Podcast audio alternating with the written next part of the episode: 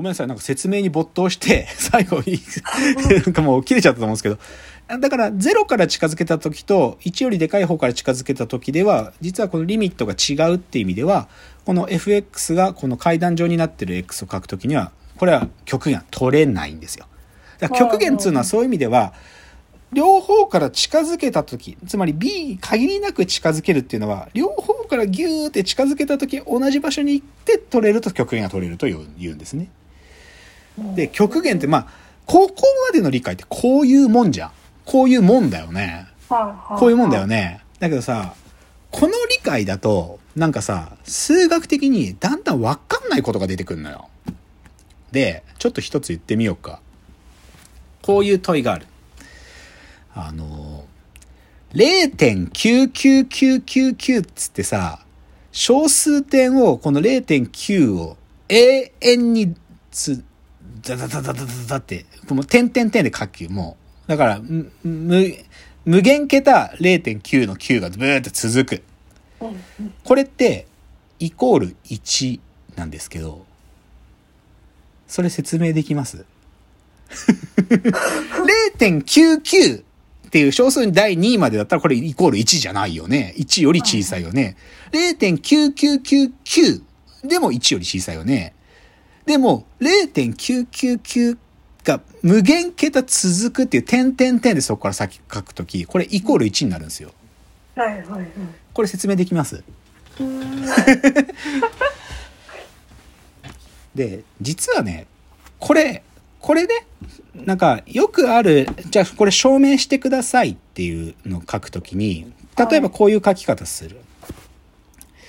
s イコール0.9999もしくは s イコール0.9足す0.09足す0.009足すみたいな風に書く。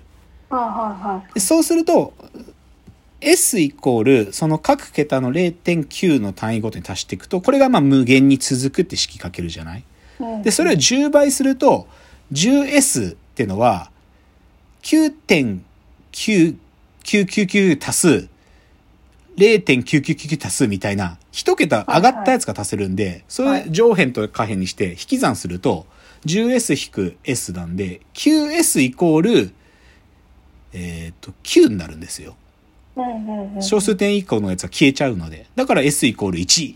みたいな、高校生だとこういう証明します。これだと。はいはいはいでも、これ、なんか変じゃない？っていうか、な、そういう風にす操作上できるけど、でもさ、直感レベルで0.999の、そっから先点々点がずーっと続くっていうのが1だっていうのってさ、なんかさ、直感に合わなくない。証明するみたいなので、そういう操作的な証明はできるけど、なんでって話じゃない？うん。で、これがさ、わかるかどうかが、極限がわかるかどうかの超ポイントなんだよね。でね、もうここから別に今日話の筋決まってないから、ちょっと脱線します。で、僕はこういう風に喋ろうと思ってるって話ね。でね、僕今日喋ってるこの話、あの、もうネタ元があるんですよ。で、それが、数学ガールっつう本があって、数学ガール。で、僕が今手元に持ってるのは、ゲーデルの不完全性定理っていうシリーズ。数学ガール今まで5種類出てるんだけど、それの、ゲーデルの不完全性定理っていうやつ。で、これは結城博さんって人が書いた、数学について書いてるんだけど、物語風に数学を書いているんですよ。うんで、ここでこのし本は不完全性定理ってものが理解できるための材料を物語の中でちょっとずつ揃えていきながら、不完全性定理に迫っていくっていう話なんだけど、うんその中に、えっ、と、この1イコール0.99999の話が出てくるんですよ。はいはいはい。で、でこれが、なんていうかな、その不完全性定理に直接つながるかは置いとくにしても、この極限の話をする一個前の段階で、このコンセプトがわかる、わかるっていうかね、いいんだよね。いいっつうのがね、なんつうのかな。なんか、どういう風に喋ってるかっつうと、こういう言い方してるんだけど、0.99明らかに1より小さいよね。0.9999が n 桁続いても、これ1より小さいよね。でさ、でも、0.9999っていうさ、この9が無限桁まで続いてる数字ってさ、何に向かってるんだろうね、この数字って。うんうん。この、うん。一にそうそうそう。向かってる。1に向かってんだよね。はい。けど、この数より小さいものって、なんていうかな。1より小さいものに向かってるわけじゃないよね。わかる？うんうん ?0.9999 に向かってるわけじゃなくて、あくまでもこの9 0.99の点々点が後ろについてるのって、1に向かってんだよね。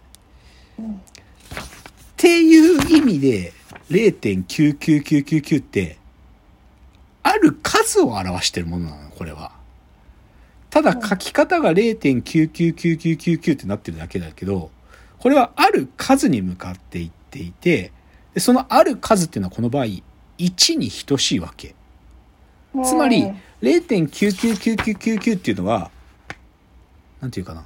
ある数を表していて、つまりそれは1なんだったら、イコール1って書いて妥当でしょっていう、なんかある意味、イコールの書き方の話を、なんていうかな。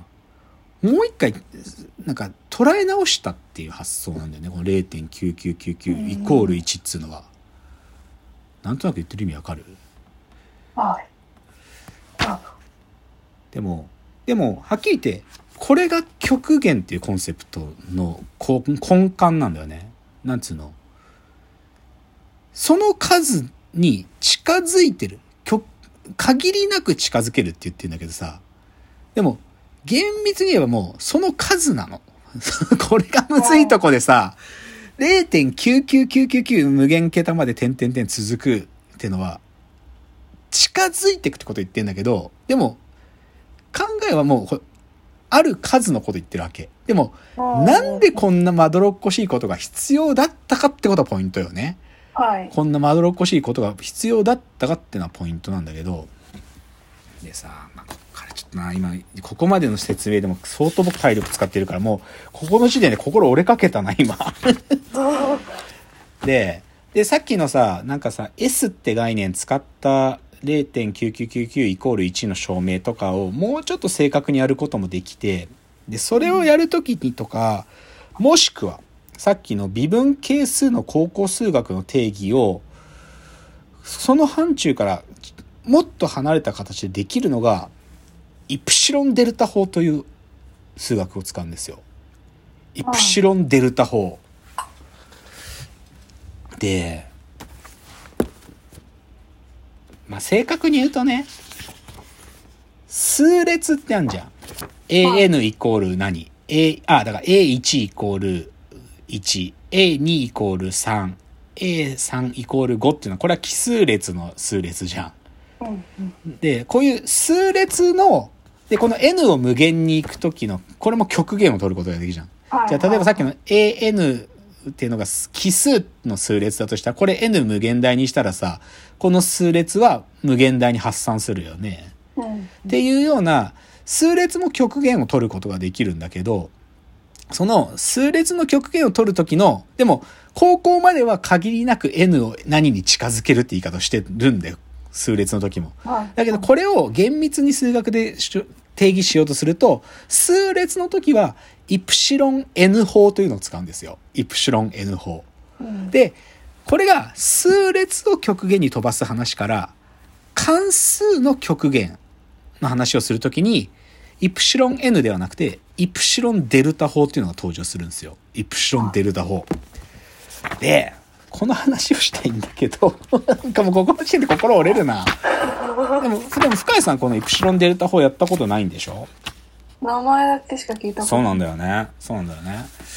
で、これはいつやるかっつうと、大学で数学で微分使う学部の人は、教養科っていうの最初にこれが出てくるんですよ。イプシロンデルタっつうのが。あで、ちょっと数回前も言ったけど、これの説明がうまくねえんだわ。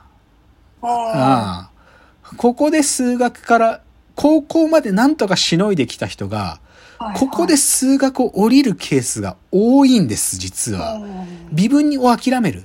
はっきり言って。はいはい。でもね、これね、微分を諦めるよりもうちょっと本質的な諦めが出ちゃうのが、数学全体を諦めるきっかけにもなってしまうんですよ。うん数学言語が多く出てくるので。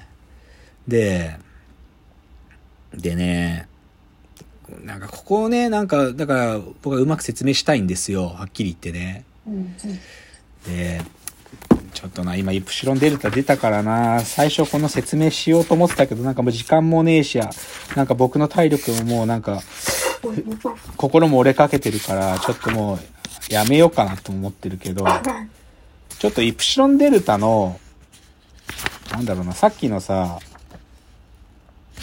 えっ、と、極限を取るっていうのの、ちょっと読んでみようかな。イプシロンデルタの関数の極限の取り方の、ちょっとその数学式読んでみますよ。どんな正の数イプシロンに対しても、イプシロンごとにある正の数デルタを適切に選べば、どんな x に対しても、0より a, a x の絶対値が、デルタならば、あ、ごめん。もうこの時点で読めないな。なんか、もうダメだね。なんか今読みかけたけど、あ、もうしかも時間もないし、無理だな。あ、ちょっとこれ無理だな。ちょっと最後のチャプターでどう決着つけがなんとか考えますね。最後で。